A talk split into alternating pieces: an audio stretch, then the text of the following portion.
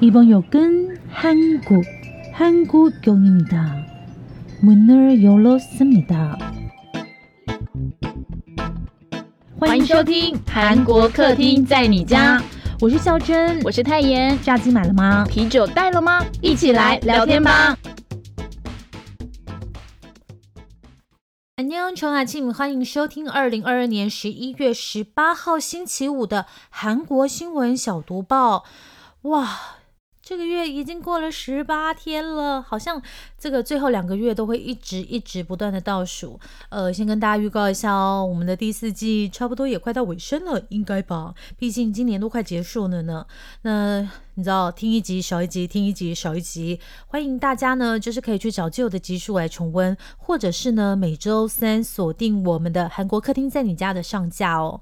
最近大家有没有在追什么剧呢？其实我觉得 Netflix 最近都没有什么特别好看可以吸引我的，唯一呢就是剩下那个《明星经纪人生存记》。哎，没错，就是那个李瑞镇跟郭善英演的。因为他们是翻拍一部法国的戏啊，所以我觉得就是那整个节奏都非常的欧美，很快，然后你也不用去思考什么事情。最特别的是每一集他都会找来一个。用真的名字演出的演艺人员，像第一集的话就是曹汝珍嘛，所以我就觉得哇塞，真的太特别了，而且也不用太花脑筋看，就可以看他们在那边，呃，就是职场上的一些你来我往啊，哎，反正我觉得很喜欢。如果你想追剧，但是又不知道追什么的话，就是想要看一些不用花脑筋的，推荐给大家这一部哦。好，马上就来听我们的韩国新闻小读报。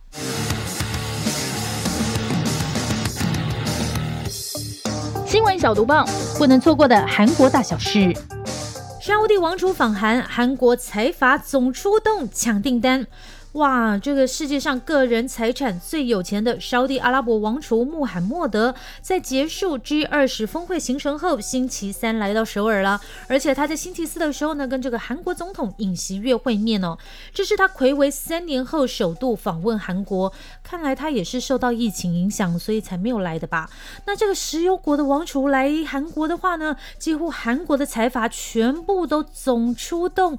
拜见王子殿下哦，像是三星电子的会长李在镕、SK 集团会长崔泰元、斗山集团会长朴正元、CJ 集团会长李在贤，还有现代汽车集团会长郑义轩，以及韩华集团会长金深渊的长子，也是韩华解决方案公司战略本部长兼副社长的金东关都去了。我想说，这一天这个聚会到底是多有钱呢？我的妈啊，是里面全部都是韩国超级有钱的人。然后你知道吗？他们去见这个王子的时候呢，还要经过非常严密，就整台车包在一个什么帐篷里面做安检，因为王储的安全哦，非常非常非常的重要。好，那这一位沙地阿拉伯实际掌权的王储穆罕默德呢，目前正在领导 Neom City 项目哦，哦，英文真的好难念哦，再念一次 Neom City，N E O M City 项目哦，这是一个总成本。五千亿美元的超大型项目哦，他打算呢要打造一个比首尔大四十四倍的智慧城市，因此呢，在都市的这个基础建设啦、IT 资讯啊，还有能源都有庞大的商机，也难怪这些财阀通通要来见王子殿下一面哦。你看，三星可以做 IT 项目嘛，然后能源的话有那个韩华的那个解决方案的那个副会长啊，还有没有？然后现代汽车也需要开车嘛。哎，反正你知道。就是东西急啦。那截至目前为止呢，沙地阿拉伯呢已经跟多家的韩国公司签署价值大约三百亿美元的投资协议哦。不过这个投资协议是 M O U，未必一定会执行了，只是大家先签约了，呃，聊一下而已啦。那这一次呢，沙地阿拉伯的王储呢来到韩国，花钱不手软，也成为大家的话题。像是这一次访问团，他住在那个首尔乐天酒店嘛，那酒店的房间一共有一千零。五十八间，他就订了四百间呢，当然还包括一晚要价五十万台币的乐天塔三十二楼皇家套房。那这里有谁住过呢？最有名的人就是那个微软共同创办人比尔盖茨，到韩国的时候就是住这一间。嗯，好，来看看呢，到底会有多少韩企到沙地阿拉伯帮王储盖这个未来城市喽？下一条。好，政治的消息哦，哇塞，月月真的是马不停蹄耶！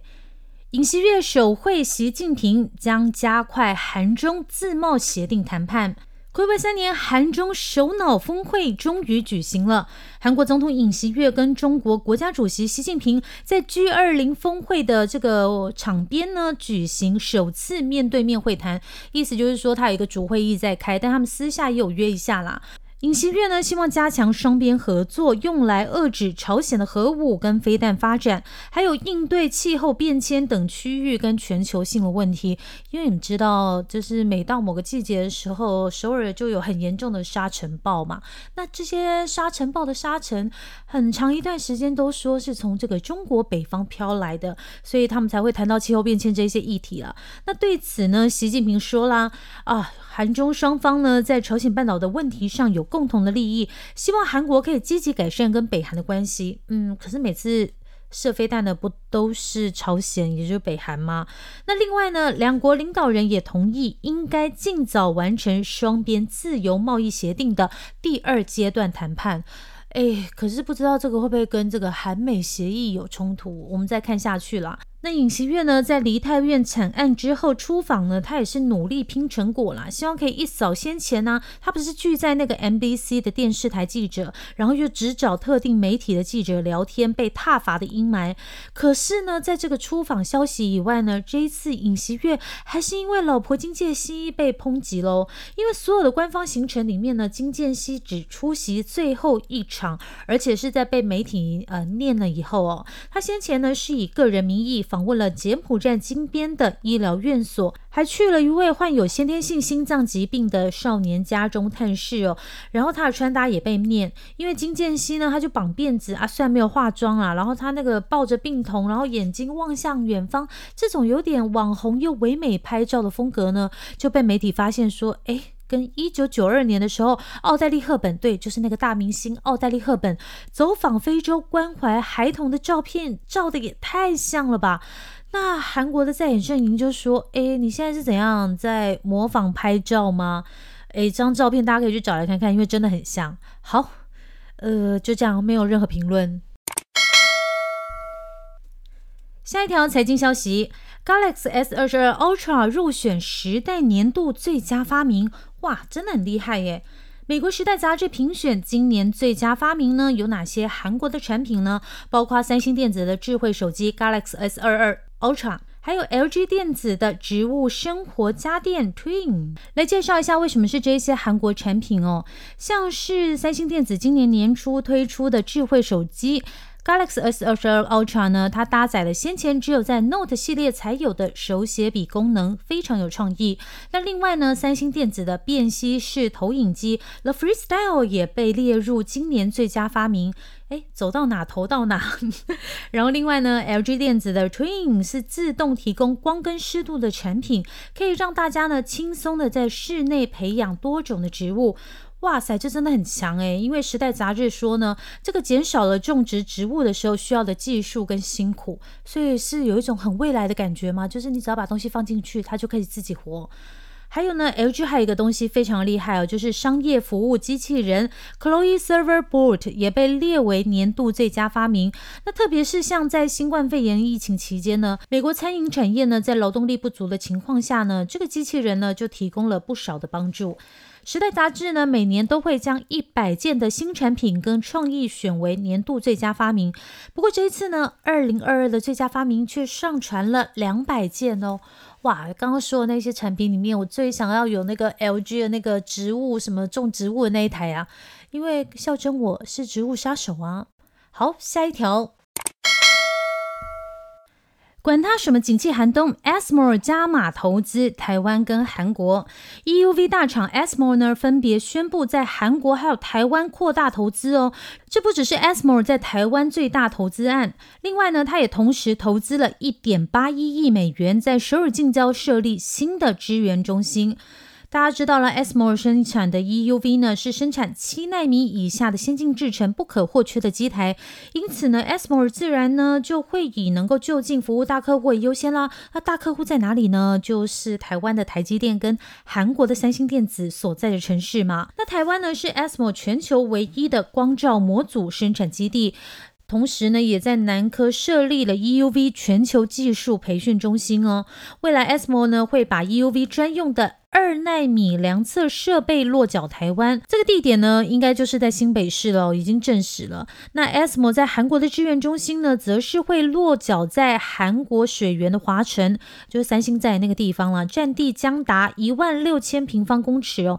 总投资金额就像刚刚说的是一点八一亿美元，哇，真的很多钱呢。预计会在二零二四年下半年开始运作，主要的目的呢，就是希望能够就近服务三星跟 SK 海力士这些重要的客户，那目前呢，在半导体大战里面呢，台积电跟三星的蓝图里面呢，都把二纳米的量产定于二零二五年。啊，目前谁是第一呢？答案是台湾的台积电。那有韩国学者说了，那三星为什么会落后台积电的原因呢？是因为出发点不同。因为呢，台积电从二十世纪八零年代就开始将全部的精力放在代工厂上，三星呢，则是走综合半导体企业的道路，在应用市场的需求方面，台积电占优势啊。反正大家路线都已经决定好了嘛，那 OK，就让我们台积电继续当第一吧。下一条，全韩国都紧张的新闻，你看各大新闻媒体都当头条了，能不紧张吗？新冠疫情下，韩国学生迎来第三次的高考。没错，韩国的高中生星期四这一天考大学了。于是定生死啊，真的是差不多这么严重哦。韩国二零二三学年大学修学能力考试，那也就是韩国高考呢，在星期四正式开考。这一次呢，在全韩国总共设立了八十四个考区，一千三百七十多个考场哦。报名参加考试的学生呢，总共有五十点八万人哦，其实比之前还少了一千七百九十一人。那韩国二零二三学年大学修学能力考试呢，为期总总共只有一天。诶，哇塞，考一天定生死，太可怕了吧！总共包含五个科目，分别是韩文、数学、英语。韩国历史还有第二外语考试，那考试呢已经在星期四的五点四十五分结束了。现在韩国呢已经进入初冬的季节了，早上的气温最低只有三度，诶，可是像在考试这一天呢，大概六点多左右，天都还没有亮，就陆续有考生在家长的陪伴下进入考场，然后家长呢就顶着这个寒风在校门口啊，帮自己的小朋友加油。哇塞，真的是太辛苦了！希望大家呢都能够考到自己心中理想的学校，该不会都是音色舞吧？好，最后一条影剧新闻：宋仲基来复仇财阀家的小儿子，周五开播。